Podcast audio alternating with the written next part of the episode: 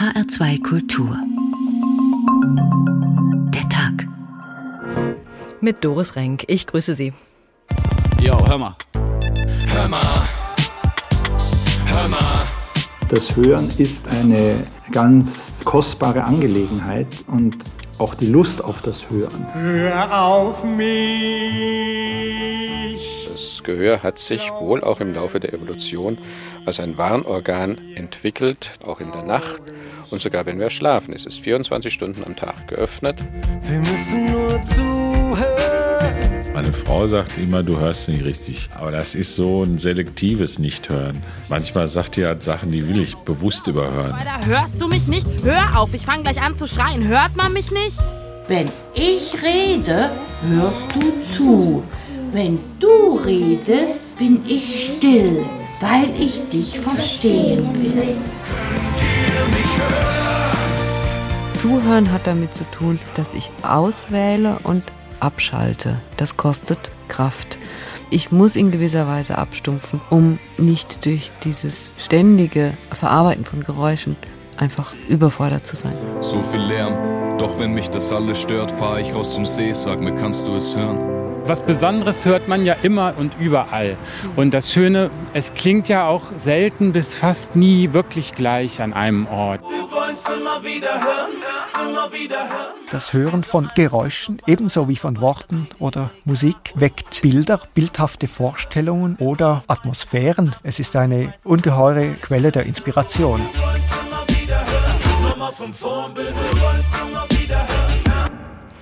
Das Ohr macht nie Pause, auch wenn wir schlafen, hören wir, sonst könnte uns das Weckerklingeln ja auch nicht aus dem Bett treiben. Unsere Fähigkeit zu hören bereitet uns viel Vergnügen, sei es, wenn wir Musik hören, Geräusche aus der Natur wie Vogelzwitschern oder Wasserplätschern oder wenn wir Geschichten lauschen, angenehmen Stimmen, Neuigkeiten, die uns interessieren. Sehr viele Menschen haben inzwischen fast ständig Kopfhörer im Ohr, mit denen sie telefonieren, Musik hören oder Podcasts.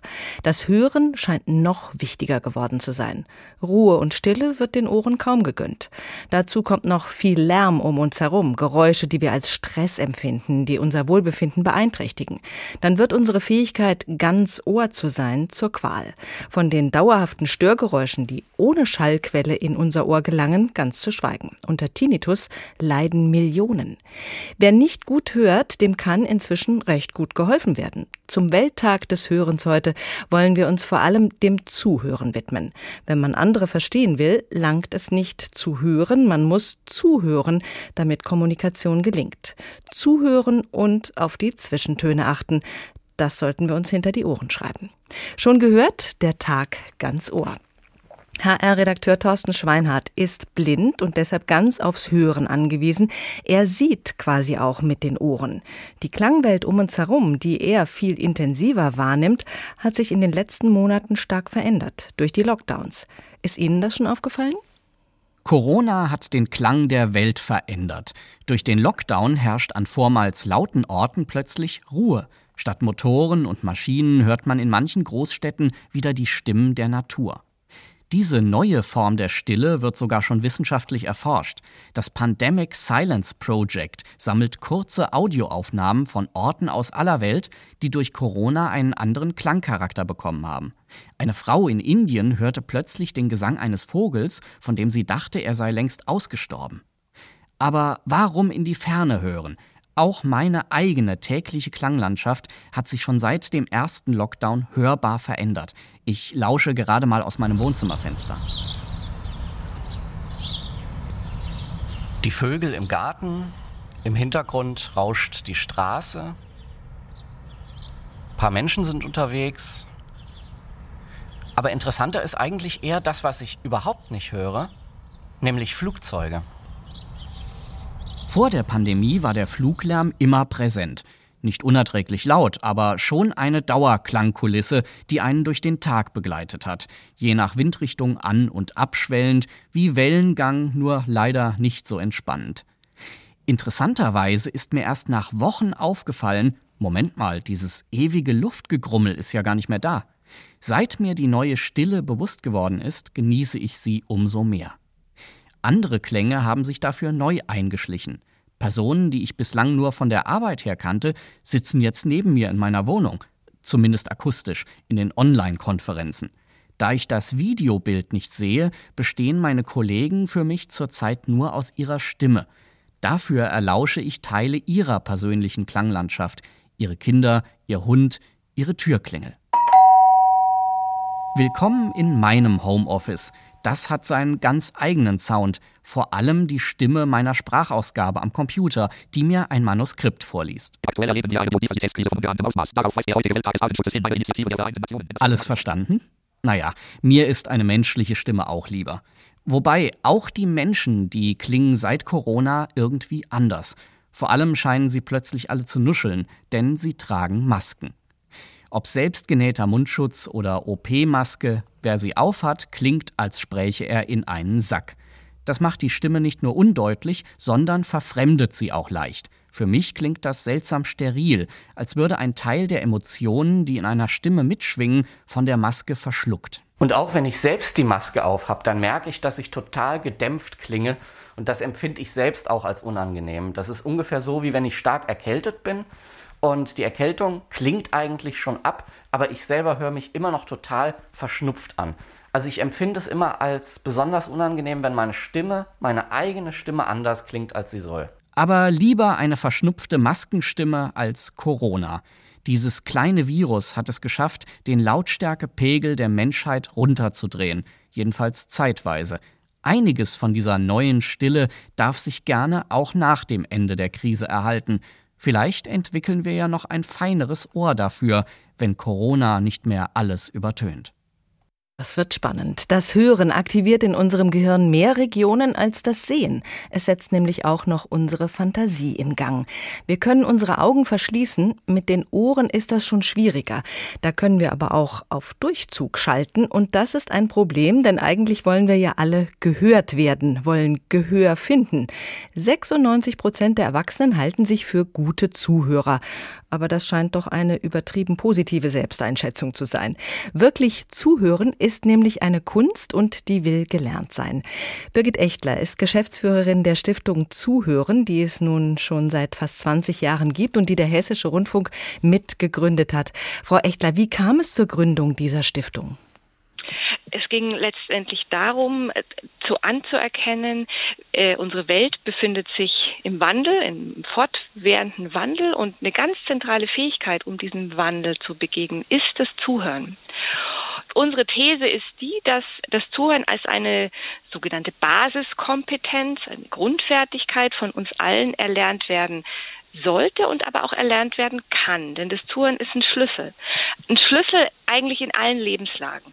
Das ist elementar für unsere Beziehungen, um an Gesprächen teilzunehmen, um Informationen zu verstehen, um Sprache zu lernen, ja überhaupt um zu lernen im Übrigen auch fürs Lesen und fürs Schreiben lernen. Auch dafür müssen wir zuhören können. Es ist aber auch die Voraussetzung, um sich an Musik zu erfreuen oder an Hörspielen, an gelesener Literatur oder ganz einfach nur, um in der Natur, äh, der Natur zu begegnen oder sich an unserer Umwelt zu erfreuen. Mhm. Nun haben wir aber alle doch den Eindruck, dass wir das eigentlich ganz gut hinkriegen, dass wir alle ganz gut zuhören. Wo sind da die Mängel? Akustische Aufmerksamkeit ist ein knappes Gut. Das ist ein Satz, den ich mal gelesen habe, der stammt nicht von mir und den fand ich sehr schön und diese Erkenntnis hat uns sozusagen äh, und ich komme noch mal darauf, weil Sie das, äh, weil Sie ja auch gefragt haben, wo kommt diese Stiftung her? Es haben eben kluge Menschen im öffentlichen und im privaten Rundfunk vor über 20 Jahren das nicht nur erkannt, dass es sozusagen eine Fähigkeit ist, die bedroht ist, verloren zu gehen. Und sie haben gehandelt und haben sich deswegen zusammengetan und gesagt, da müssen wir was tun. Und dann war auch schnell klar, dass sozusagen äh, noch was anderes dazu kommt. Wir haben in unserem Bildungssystem, auch dort spielt das Zuhören vielleicht nicht immer die Rolle, die es spielen könnte und gerade im, wobei es gerade im pädagogischen Alltag so ist, dass sich da mit ganz einfachen und praxisnahen Methoden das Zuhören ganz unkompliziert einbinden lässt und, das muss man auch sagen, mit äh, Erfolg. Mhm. Sie äh, arbeiten in dieser Stiftung äh, mit allen möglichen Altersgruppen, aber äh, Kinder und Jugendliche stehen naturgemäß ein bisschen mehr im Fokus. Wie macht man das? Wie bringt man Kindern das Zuhören denn bei? Da gibt es äh, eine gute Nachricht. Ähm, ist, man kann es lernen. Und die zweite gute Nachricht ist, wir machen das nicht mit einem harten Trainingsprogramm. Ja, wir machen es gar nicht mit einem Trainingsprogramm. Bei uns kann man keine Punkte erzielen und Challenges erreichen, sondern unser Ansatz ist der, Zuhören soll Spaß machen. Die Stiftung Zuhören steht ganz entscheidend dafür, dass die Freude und der Genuss am Hören und Zuhören im Vordergrund steht. Und ganz zentral ist es das Anhören von Hörspielen und daraus äh, abgeleitet oder daran anknüpfend sogenannte Anschlusshandlungen. Also dass Kinder zum Beispiel das weitererzählen, was sie da hören oder malen, was sie da hören mhm. und es sozusagen so in ihren Alltag tragen, immer altersgerecht, was sie da gehört haben, was sie wahrgenommen haben und überhaupt erstmal Kinder dafür zu sensibilisieren, was ist das Zuhören, ihnen eine Sprache dafür zu geben, dass man Hören und Zuhören auch beschreiben kann und dass es was mit uns macht. Mhm. Also Sie machen neugierig und äh, auch darauf aufmerksam, dass man weiterdenken kann über das, was man gehört hat. Das ist ja sehr bezeichnend, dass wir unterscheiden in einfach hören oder eben zuhören.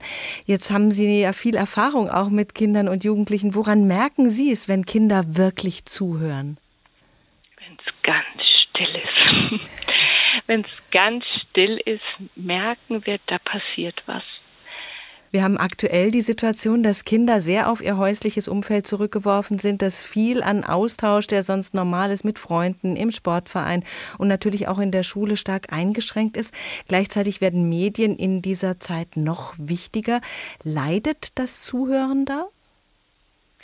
Eine gute Frage. Wir haben jetzt natürlich nicht, können nicht irgendwelche Studien äh, zu Rate ziehen, was das mit den Zuhörern macht, aber wir gucken uns um und wir nehmen wahr. Und ich denke, was uns allen natürlich abgeht, das sind die sozialen Kontakte, die Begegnungen.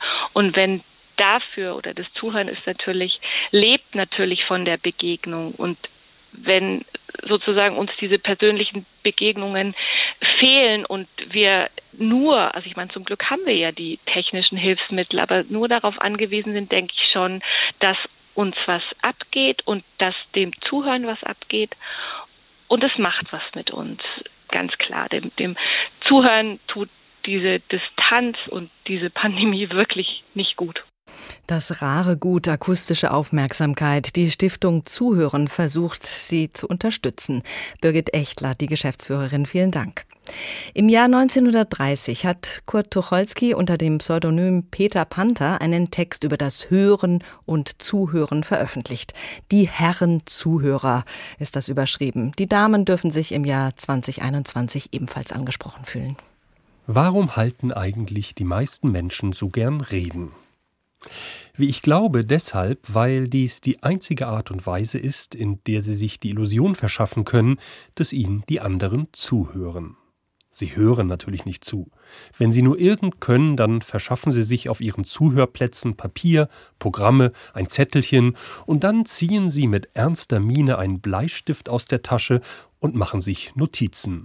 Männerchen, Sternchen, Kreise und schraffierte Felder, und ein geschickter Seelenarzt kann aus diesen Malereien viel Aufschlussreiches herauslesen. Zuhören aber tun sie nicht. Doch glaubt der Redner stets, sie hörten ihm zu. Von Mann zu Mann aber und von Frau zu Frau ist das schon anders. Da hat man wenigstens die völlig sichere Garantie, dass bestimmt nicht zugehört wird. Geben ist seliger denn nehmen. Mehr aus diesem Text später. Schon gehört, der Tag ganz Ohr. Es findet sich einiges über unsere Ohren in unserer Sprache. Wir sind bis über beide Ohren verliebt, möglicherweise in jemanden, der noch gar nicht ganz trocken hinter den Ohren ist oder der es faustdick hinter den Ohren hat. Da sollten wir die Ohren spitzen, damit uns niemand übers Ohr hauen kann. Auf jeden Fall ist es gut, die Ohren steif zu halten. Oder hat uns da jemand einen Floh ins Ohr gesetzt? Unsere Ohren sind ein kleines Wunderwerk. Wie funktioniert eigentlich unser Ohr? Das erklärt uns Susi Weichselbaumer. Schon in Mamas Bauch geht es los. Der Streit der Geschwister, Papas Telefonat mit der Schwiegermutter, Musik, Geräusche. Ab der 22. Schwangerschaftswoche ist das Hörsystem so gut ausgebildet, dass der kleine Bauchbewohner wahrnimmt, was sich da draußen um ihn her so tut. Noch klingt das gedämpft. Selber dann auf der Welt wird die Lage klarer. 20 einzelne akustische Signale kann der Mensch pro Sekunde unterscheiden. Ungefähr 400.000 verschiedene Töne erkennen. Das Ohr oder genau das auditorische System nimmt erst einmal den Schall auf mit dem Außenohr. Beschreibt der Professor für Audiosignalverarbeitung an der TU München, Bernhard Seber. Der Schall wird geleitet über den Gehörgang, über das Trommelfell, dort gewandert über Hammer, Amboss und Steigbügel in eine Bewegung, die übertragen wird auf die Flüssigkeit im Innenohr. Im Innenohr wird es komplex. Hier werden die Bewegungen in der Flüssigkeit, also Bewegungen, die dem Schall entsprechen, umgewandelt in elektrische Impulse. Zentral dabei ist die sogenannte Basilarmembran, eine Gewebestruktur, die in der Hörschnecke liegt und sich spannt wie die Saite eines Musikinstruments. Diese Basilarmembran schwingt im Rhythmus sozusagen des Schalles an den einzelnen Frequenzen, die im Schall vorhanden sind. Die werden auf der Basilarmembran zerlegt an verschiedenen Orten. Jeder dieser Orte ist zuständig für eine Frequenz. Bei einem Ton von einem Kilohertz etwa beginnt die entsprechende Stelle an der Membran genau 1000 Mal pro Sekunde zu schwingen. Diese Auf- und Abbewegung überträgt sich auf die Haarzellen drumherum. Die biegen sich und geben die Information weiter an den Hörnerv. Wir haben ungefähr so dreieinhalbtausend innere Haarzellen und zwölftausend äußere Haarzellen. Die äußeren Haarzellen, die sind auch dazu da, den Schall zu verstärken. Das heißt, die Bewegungen nehmen dann die inneren Haarzellen auf und senden die Information über ungefähr 30.000 Nervenfasern hin zum Hirnstamm und von dort weiter in den Kortex zur Interpretation der Information.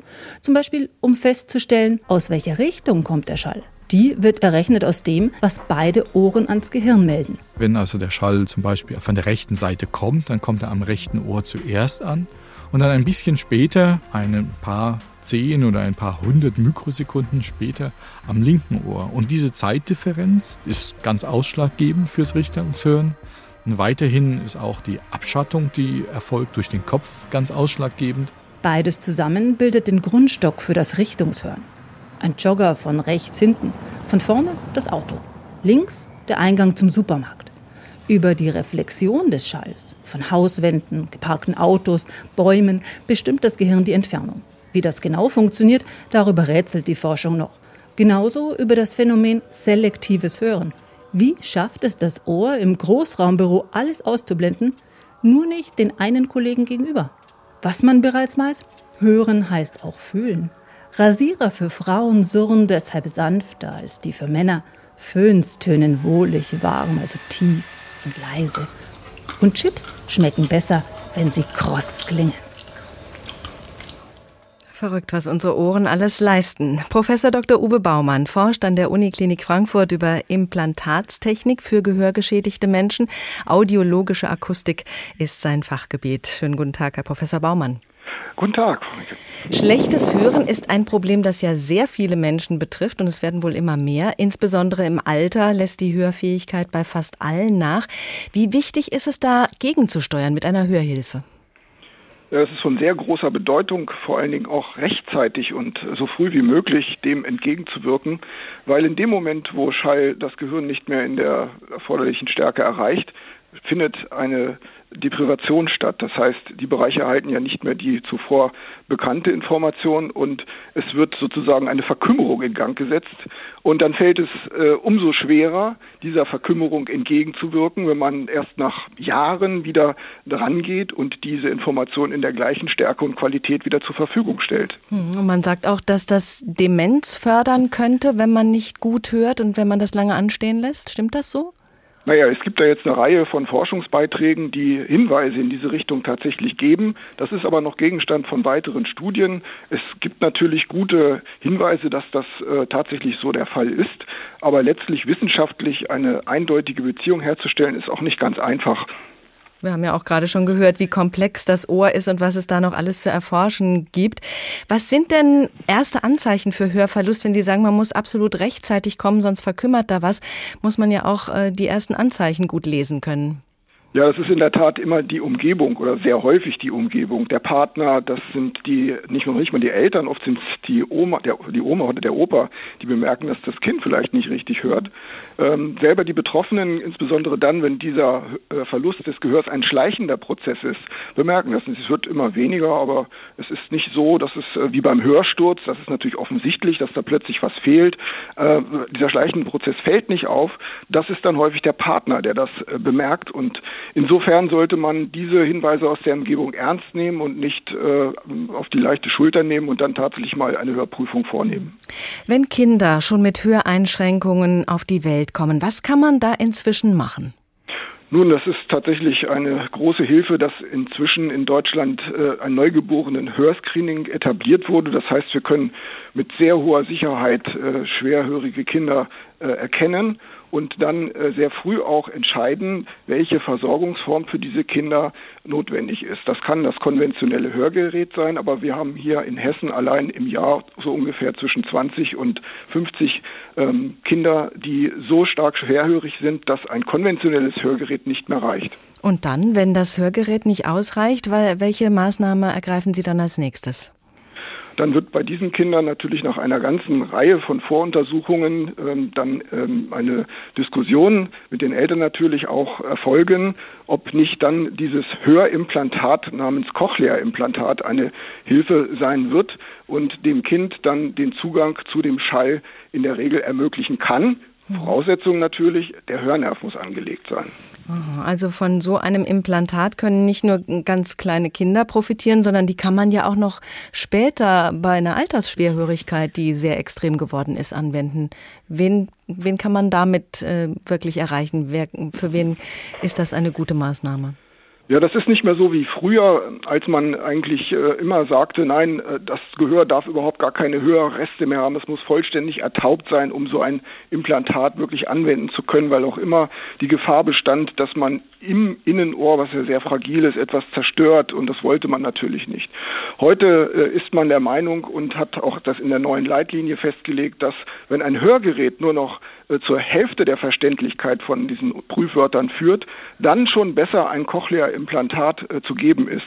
Insbesondere natürlich bei der Altersschwierigkeit, wo zunächst ja die ganz hohen Töne ausfallen, hat man auch spezielle Operationsmethoden entwickelt, die es ermöglichen, nur jetzt diesen Hochtonbereich selektiv mit dem Hörimplantat zu versorgen, aber den tieferen Frequenzbereich noch akustisch sozusagen weiter nutzen zu können.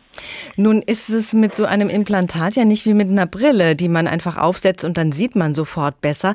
Man muss das Hören dann wieder richtig lernen. Wie funktioniert das? Ja, mein Kollege Bernhard Seber hat das ja schon gut ausgeführt, dass äh, in der Hörschnecke an verschiedenen Orten äh, eben verschiedene, verschiedene hohe Tonempfindungen erzeugt werden. Darauf setzt dieses äh, Hörimplantat auf. Die Reizelektrode, die sich um die zweieinhalb Windungen der Cochlea dann schlängeln kann, je nach Länge dieser Elektrode ist das unterschiedlich, erzeugt nun mit bis zu 22 Kontakten unterschiedlich hohe Hörempfindung in der Tonhöhe. Und das mit einer rasenden Geschwindigkeit. Da werden elektronische Impulse mit 60.000 Hertz pro Sekunde sozusagen die Rate abgegeben und eben die verschiedenen Tonbereiche in hoffentlich eben einer realistischen Annäherung an die Stärke, die die normale Sprache hat, dann abgegeben.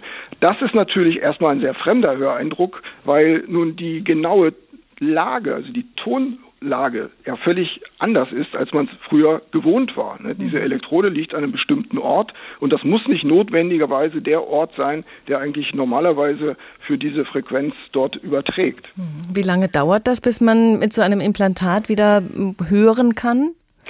Das hängt sehr stark auch wieder von den äh, Voraussetzungen ab. Wenn ein Patient 20 oder 30 Jahre wirklich äh, gar nicht mehr gehört hat und dann wieder so ein Implantat nutzen kann, dann wird er es am Anfang sehr schwer haben und eine längere Zeit brauchen, um diese Signale wirklich wieder gut auswerten zu können und Sprache zu verstehen.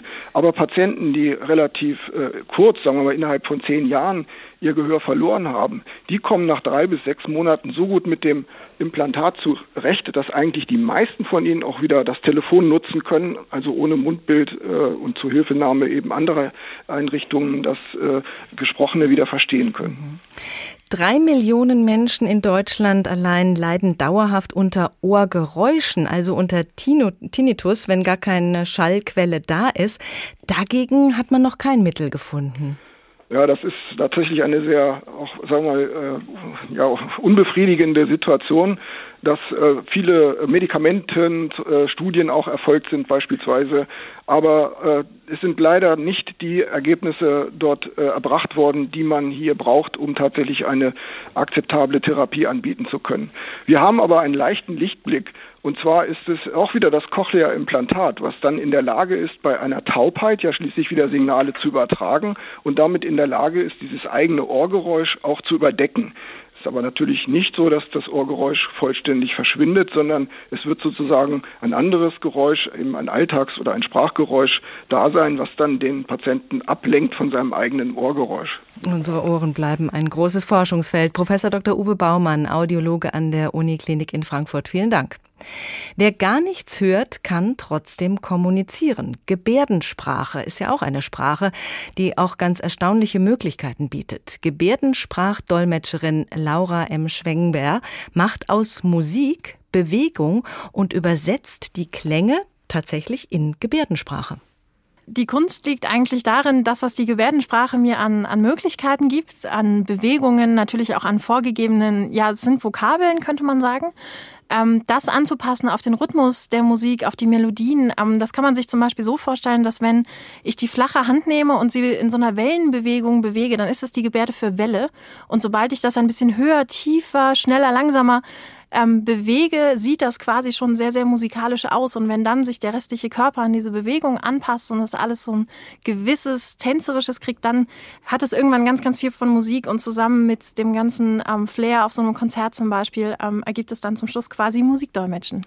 Zuhören kann man also auch, wenn die Ohren nicht gut funktionieren. Musik übersetzt in Gebärdensprache.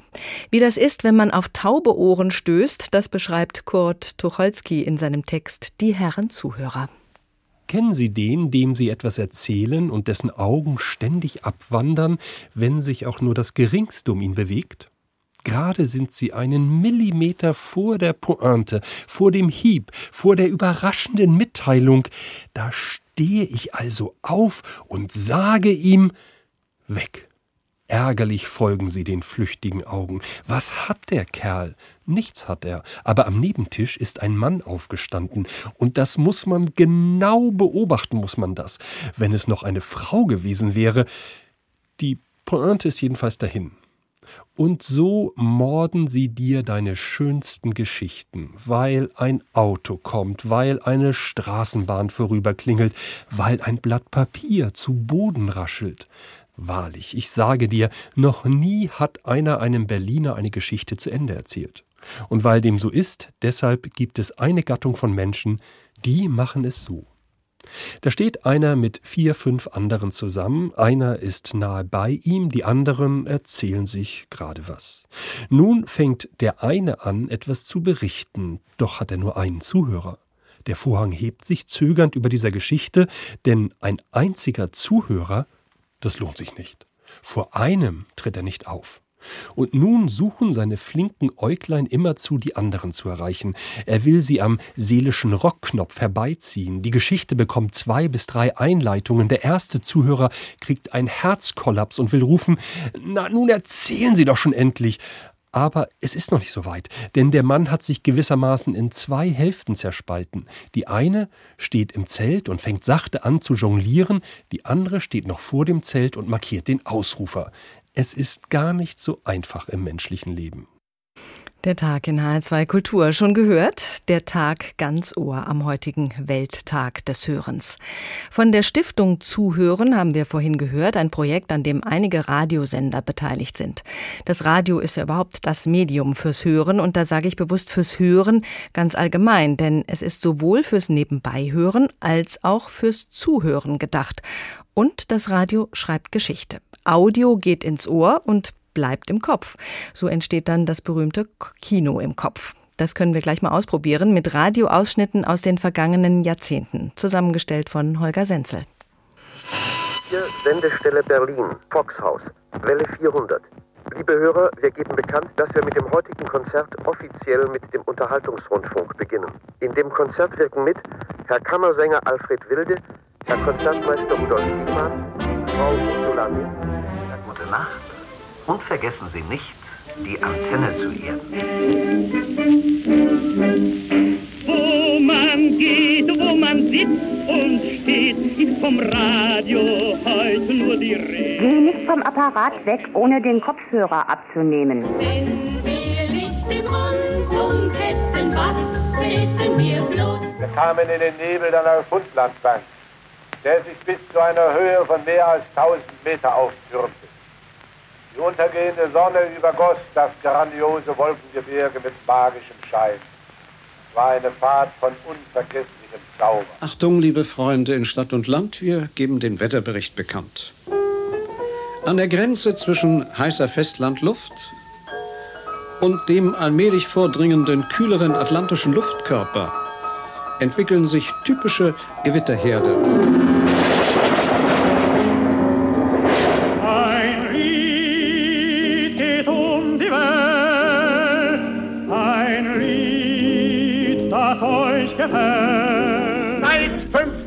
5.45 Uhr wird jetzt zurückgeschossen. Der Rundfunk gehört uns, niemandem sonst. Und den Rundfunk werden wir in den Dienst unserer Idee stellen und keine andere Idee soll hier zu Wort kommen. Liebe Soldaten, liebe Hörer, eine Mutter hat angerufen. Eine von den vielen Müttern. Ihr Sohn ist gefallen. Sie sagte, ich habe hier das Notizbuch meines lieben Jungen. Auf der letzten Seite steht ein Lied, das er immer so gerne gesungen hat. Das Lied heißt Gute Nacht, Mutter. Kann ich das Lied noch einmal hören? Gute Nacht, Mutter, gute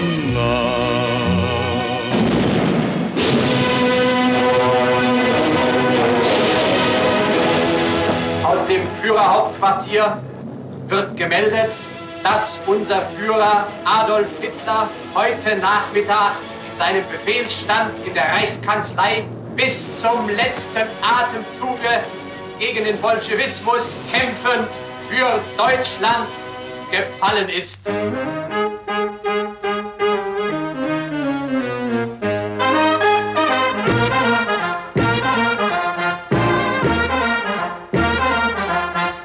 This is Radio Hamburg, a station of the Allied Military Government.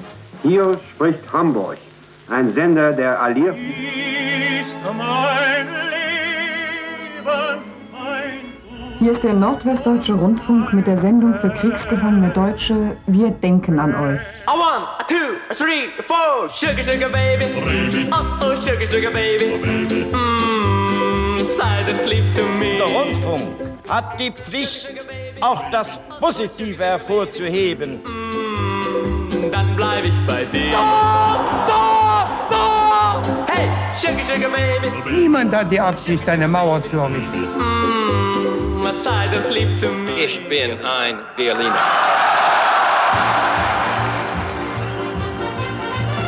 Guten Abend, meine sehr verehrten Damen und Herren. Ich heiße Sie herzlich willkommen zu Ihrem bunten Abend. Also weil wir gerade von Namen sprechen, mein Name ist Frankenfeld. Also es wird immer falsch ausgesprochen. Wie Krankengeld, nur nicht so dick. Es ist fantastisch. Es ist wirklich, dass ich das erlebe.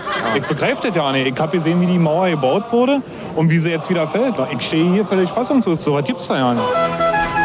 Turn your radio, turn your radio on and listen to the music in the air. Turn your radio on, Heaven's glory, share, heaven's glory, share. Turn your lights down low. Turn your lights down low. And listen to the Master's radio. Get in touch with God. Get in touch with God. Turn your radio. Turn your radio. Kollektive Erinnerung, Turn the Radio On. Das war nur ein kleiner Ausschnitt aus der Welt, die sich uns eröffnet, wenn wir etwas aus vergangenen Zeiten hören. Klänge bringen die Erinnerung zurück, genauso wie Gerüche. Das Hören ist eine wichtige Komponente bei dem, was Klaus Krückemeier macht. Er ist Schauspieler, Synchronsprecher und der Kopf des Theaterensembles HR2 Radio Live Theater. Klaus Krückemeier, Radio Live Theater. Was kann in dieser Verbindung aus Radio und Live Theater denn entstehen? Normalerweise auf der Bühne vor Live-Publikum was ganz Tolles, aber das ist natürlich zu den momentanen Auflagen und Zeiten nicht ganz so möglich. Aber das Schöne ist ja, dass ähm, sich da auch äh, neue wieder Wege ergeben. So haben wir tatsächlich es im vergangenen Jahr das erste Mal gemacht, dass wir ein Live-Hörspiel dann als Hörspiel umgesetzt haben, was auch dann bei HR1 und HR2 im Radio laufen konnte. Hörspiel an sich funktioniert ja schon perfekt, ist auch super beliebt. Also Hörbücher boomen, Hörspiele auch. Warum soll man denn dann noch ins Theater kommen und das dann auch noch als Live-Performance äh, anschauen dazu? Wir freuen uns natürlich, dass Hörspiele und, und Hörbücher boomen und die Leute da so mal eine andere Welt abtauchen und ihr eigenes Kino im Kopf starten. Was wir aber als HR2 Radio Live Theater versuchen äh, erlebbar zu machen, ist halt beim Hörspiel machen dabei zu sein. Also nicht nur die Geschichte zu hören, sondern auch zu sehen, wie entsteht das denn? Wie viele Sprecher mit verschiedenen Stimmen sprechen verschiedene Rollen? Ein Geräuschemacher, der live fast alle Geräusche live erzeugt und meistens sogar nicht mit den Originalgegenständen. Also wir haben in einem Hörspiel wunderbar drin eine Dampflokomotive, wo natürlich nicht ein Originalzug durch das Theater über die Bühne fahren kann, wo der Kollege aber aus einer Wurzelbürste, einer alten Metallkiste und einem Glöckchen und einem gewissen Rhythmus das so hinbekommt, dass wirklich, wenn man die Augen schließt, denkt, da fährt gerade ein Zug. Und das ist ein großer Spaß, das zu sehen. Genauso auch wie natürlich dem Musiker, den wir dabei haben, äh, über die Schulter zu schauen, wie er mit welchen Geräuschen welche Triggerpunkte bei uns im Hirn startet, dass man auf einmal halt denkt, oh, man ist im Wilden Westen oder man ist irgendwo in einer dunklen Hafenkneipe. Mhm. Spannendes Feld, dieses berühmte Kino im Kopf, das entsteht ja eben nicht nur über die Sprache, sondern vor allem durch die Geräusche. Man merkt es auch bei spannenden Szenen im Film, wenn man da dann den Ton abschaltet, dann ist so eine Szene gleich nur noch halb so aufregend ja. und halb so spannend. Wie machen Sie das? Wie setzen Sie Geräusche ein? Da muss man auch richtig lange drüber nachdenken, oder? Genau, also erstmal muss man die passenden Geräusche finden und Geräusche im Hörspiel sind anders als beim Fernsehen. Da, beim Fernsehen sind ja mittlerweile alle ja gewöhnt, dass es möglichst realistisch, äh, authentisch, passgenau kommt. Und das, da darf im, im Hörspiel gerne geschummelt werden. Und das machen wir, das haben wir schon seit Jahren gelernt, wir alle, die Hörspiele hören hören, dass einfach zum Teil ein, ein Geräusch, ein auf einmal da einem sagt, oh, da passiert etwas, da kommt einer auf dich zu, irgendwas Unheil droht sich an. Also, dass zum Teil auch Musik oder einzelne Töne schon etwas überlagern, was ich sonst mit 15 verschiedenen Geräuschen machen würde, die aber dann gar nicht so bedrohlich sind. Also, sag mal, ein, ein Herzschlag, ne, dieses berühmte Gugung, Gugung, Gugung. Ähm, da, das haben wir einfach gelernt schon, dass wir über Jahre verschiedene Sachen hören, dass uns das mitteilt, oh, jetzt wird's gefährlich oder jetzt wird's romantisch. Und es ist toll, das herauszufinden, welche Geräusche das sind und wie ich die dann nutzen und einsetzen kann, dass es gut funktioniert, auch nicht zu überladen ist. Mhm. Also wenn halt Stimmen, Geräusche und Musik zusammenkommen, dann ist man nachher nur noch ein Tohuwabohu, was natürlich dann nicht so gut ist. Das ist ja überhaupt so eine äh, Sache der Feinheiten, den richtigen Ton zu treffen. Das sagt man ja auch so, ne, dass das ja. schwierig ist. Das heißt, Sie müssen da wirklich lange rumexperimentieren für Ihre Arbeit, stelle ich mir äh, vor. Teils, teils. Also es gibt einige Sachen auch da, die gelernt sind, wo wir auch im Hören mit Klischees arbeiten. Also wenn wir jetzt im Bereich Western unterwegs sind, da habe ich halt dann eine Gitarre, eine Mundharmonika, ein Banjo, äh, das das geprägt hat. Natürlich sind meistens irgendwelche Filme auch anlehnt daran. Also Mundharmonika haben wir, glaube ich, alle ähm, High Noon oder äh, was gab's da noch großes äh, Spiel, das vom Tod im Kopf. Aber das sind so, so tolle Sachen, wo einer experimentiert hat und das hat so toll funktioniert, dass es bis heute äh, so funktioniert und so gibt es halt verschiedene Geräusche, Musiken, die gelernt sind, die toll funktionieren und bei anderen Sachen muss man neue Sachen kreieren, gerade wenn es Bereiche gibt, die es noch nicht gibt, wie Science Fiction, die Zukunft. Da gibt es ja auch in der Industrie ganz viele Menschen, die sich darum Gedanken machen, wie klingen Autotüren, Motoren, wenn sie nicht mehr analog, also mechanisch funktionieren. Da kriegen manche äh, Geräuschedesigner, Sounddesigner viel Geld, sich auszudenken, was klingt denn gut? Weil unsere Welt heutzutage, wenn man darauf achtet, wird ja eigentlich an den natürlichen Geräuschen ärmer, weil ja der Schalter nicht mehr Klick macht, das Handy nicht mehr Ring Ring macht, sondern alles ja, elektronische Sounds sind, die dann zugespielt werden, egal ob im Fernseher, im Handy oder im Auto. Hm, und wir sind es gewohnt, dass es nach etwas klingt ja. und diese Gewohnheit wird dann auch bedient von den Sounddesignern. Faszination, Hörspiel, Hörbuch, wie erklären Sie es sich, dass auch manche Erwachsene noch gerne alte Kinderhörspiele anhören? Das muss ja nicht unbedingt Benjamin Blümchen sein, aber sowas wie der kleine Wassermann fällt mir ein, habe ich super gerne gehört. Oder die drei Fragezeichen, die sind immer noch super beliebt. Das werde ich ganz häufig gefragt und über die Zeit habe ich mir eine Antwort zurechtgelegt, wo ich glaube, sie könnte richtig sein, aber ich kann sie nicht beweisen. Ich glaube, für viele in einem gewissen Alter war halt der Kassettenrekorder, der, der, der, Schallplattenabspieler, das erste eigens zu bedienende Medium. Man kann noch nicht lesen, man ist noch zu klein. Sonst muss man Oma, Opa, Mama, Papa haben, die einem etwas vorlesen. Aber die Play-Taste kann ich selber drücken oder vielleicht sogar die Nadel schon auf, mit der, auf die Platte legen. Das heißt, man kann erstmals selbstbestimmt sagen, ich möchte jetzt diese Kassette hören und zwar jetzt und jetzt mache ich eine Pause und jetzt esse ich was oder gehe auf Toilette und mache wieder weiter oder ich, nee, ich will jetzt aber die Folge 17 hören. Also dieses man kann als erstes mal sowas machen und viele dieser Geschichten, die ja vor allem so in den 70ern ihren Anfang hatten, 70er, 80ern, waren auch alle sehr behütet, sehr positiv. Kleine Wassermann, im Märchen gelesen von Hans Petsch, drei Fragezeichen, da geht's ja auch am Ende gut aus. Mhm. Ähm, und ich glaube, das ist dieses Gefühl, am Ende ist alles gut. Man ist aufgehoben, man ist mit Stimmen, die einen begleiten, die einen wärmen und man kann sich dazu entspannen. Und viele Erwachsene hören tatsächlich heutzutage viele Kinder, Jugendhörspiele, um in Ruhe einzuschlafen, um mal abzuschalten, um mal vom Stress des Alltags runterzukommen, was ich immer total toll finde und ich selber es auch sehr, sehr häufig genauso tue. Klaus Krückemeier vom Theaterensemble HR2 Radio Live Theater. Vielen Dank. Heute ist der Welttag des Hörens und bei uns geht es hauptsächlich ums Zuhören. Das ist eine vernachlässigte Kunst, wie viele behaupten. Und was machen die Herren Zuhörer bei Kurt Tucholsky? Zuhören, zuhören. Haben die Leute nicht recht, wenn sie nicht zuhören? Und dies ist meine Lieblingsgeschichte eine von den beiden, die man in sanftem Gold auf einen Teller malen sollte. Es war da ein alter Mann, der kam zum Arzt seines Gehörs wegen. Der Arzt horchte, sah und sprach Lieber Herr, Sie trinken viel Alkohol. Ja, sagte der Mann. Nun gut, sagte der Arzt, Jetzt sind sie noch schwerhörig. Wenn sie aber so weitermachen, wenn sie weiterhin so saufen, dann sind sie ihr Gehör in spätestens einem halben Jahr gänzlich los und schrieb dem Patienten allerlei auf.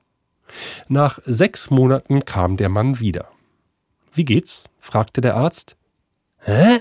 machte der Patient. Wie geht's? brüllte der Arzt. Nichts. Der Mann verstand nichts. Er war stocktaub. Der Arzt musste ihm seine Fragen aufmalen. Haben Sie also doch getrunken? Da hob der taube Mann die Augenlider und sah den Arzt lange an. Herr Doktor, sagte er, alles, was ich gehört habe, war nicht so gut wie Schnaps.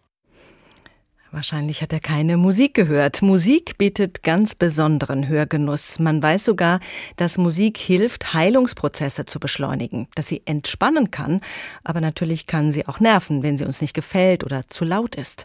Bei Hörverlust ist es schwierig, den Klang, der durch Instrumente erzeugt wird, hörbar zu machen. Zum Beispiel bei Menschen, die einen Cochlea-Implantat Implantat tragen. Wer sich noch gut erinnern kann an Gehörtes, der hat es leichter, also wenn der Hörverlust noch nicht allzu lange zurückliegt. Und auch gehörlose Menschen können Musik genießen oder erschaffen, wie Beethoven, der ja ganz ertaubt ist über die Jahre. Evelyn Glennie ist gefeierte Schlagzeugerin. Sie beherrscht ihr Instrument, obwohl sie taub ist. Und Smetana hat in seine Kompositionen manchmal den Tinnitus-Ton, unter dem er sehr gelitten hat, quasi einfließen lassen. Es sind nicht nur unsere Ohren, es ist auch unser unser Gehirn, mit dem wir hören. Es gibt Musik, die prägt sich so sehr ein, dass wir einen ganzen Tag verbringen können und sie nicht loswerden. Ein Ohrwurm. Von diesen kleinen Plagegeistern hat Nils Kaiser einige eingefangen.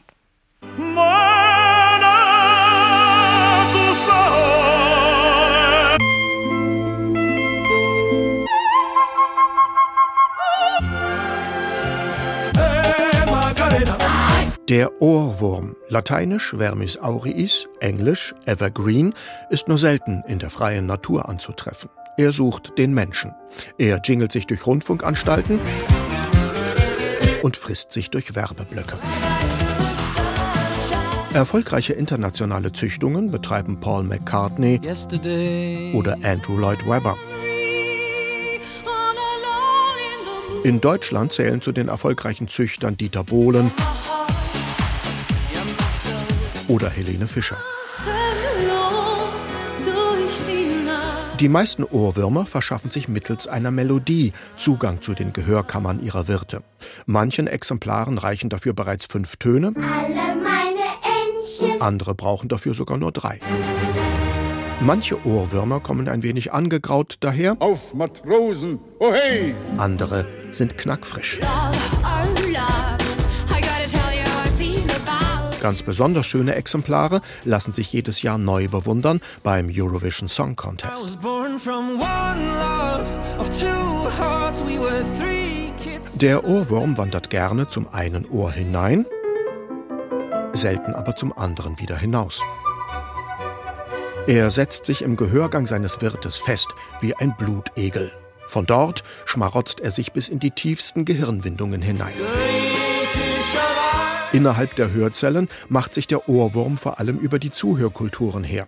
Besonders bedroht sind auch die Geschmacksnerven. Gehalten wird der Ohrwurm vorwiegend von gewieften Restaurantbetreibern, die ihn aus großen Boxen unterhalb der Decke in die Ohren ihrer Gäste herabfallen lassen. Denn, so sagen sie, das Ohr ist mit. Der Ohrwurm wird geliebt und ist gleichzeitig gefürchtet. In der Telefonwarteschleife ist das Schlimme nicht das Warten selbst. Das Schlimme sind die Ohrwürmer, die über den Wartenden herfallen, die sich in seine Gehörgänge hineinfressen und die die nächste Computerstimmenansage als akustischen Gnadenakt empfinden lassen, nur weil der Ohrwurm dann für einen Moment von seinem Opfer ablässt. Junge, komm bald wieder, bald wieder. Der Ohrwurm wird überall dort als Köder ausgesetzt, wo man seinen Mitmenschen etwas aus der Tasche angeln will. Und wenn Fische hören könnten, so würde man ihnen sicher auch Ohrwürmer an den Angelhaken hängen. Hören Sie mal nach, vielleicht hat sich einer dieser Ohrwürmer gerade bei Ihnen eingepflanzt. Einer dieser wunderbaren Dialoge zwischen Karl Valentin und Liesel Karlstadt geht so, er sagt, Hast du das gehört, was ich jetzt nix geredet hab? Und sie antwortet, Zugehört hab ich schon, aber gehört hab ich nix. In diesen zwei Zeilen ist fast das gesamte Spektrum unserer Kommunikation drin, inklusive dem zwischen den Zeilen reden und hören. Professor Bernhard Pörksen ist Professor für Medienwissenschaften an der Uni Tübingen und gerade ist von ihm in Zusammenarbeit mit Friedemann Schulz von Thun erschienen Die Kunst des Miteinanderredens über den Dialog in Gesellschaft und Politik. Schönen guten Tag, Herr Professor Pörksen. Guten Abend, ich grüße Sie. Zuhören ist das zentrale Thema bei uns. Zuhören als etwas, das wir zu selten tun, auch weil wir nicht wirklich gelernt haben, wie das eigentlich geht. Was sind denn da die gröbsten Fehler, die uns unterlaufen? Wir haben ja gehört, die meisten Menschen halten sich für gute Zuhörer. Der gröbste Fehler ist ganz gewiss die Eile, also das Abgelenktsein. Das Smartphone blinkt noch auf dem Tisch. Das ist keine Situation, in der man zuhören kann. Ein Fehler ist es auch, sich nicht wirklich Zeit zu nehmen, einzulassen. Ähm, ein anderer womöglich, sich ja von den eigenen Wahrnehmungen zu sehr, und das ist jetzt ungeheuer schwer, sich da überhaupt herauszukatapultieren, von den eigenen Wahrnehmungen zu sehr lenken zu lassen. Auch das blockiert ja das Zuhören. Und ist es nicht auch so etwas, dass wir vor allen Dingen unsere eigene Botschaft an den Mann, an die Frau bringen wollen?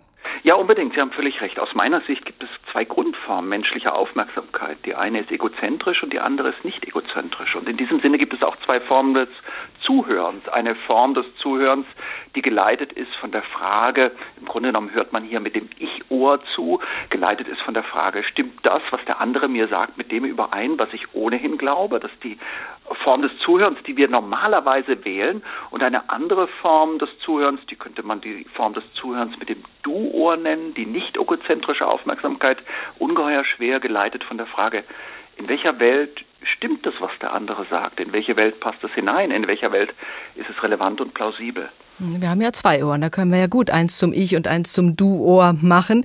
Was ist das Wichtigste beim Zuhören? Was gibt uns denn das Gefühl, dass das Gegenüber uns wirklich Gehör schenkt?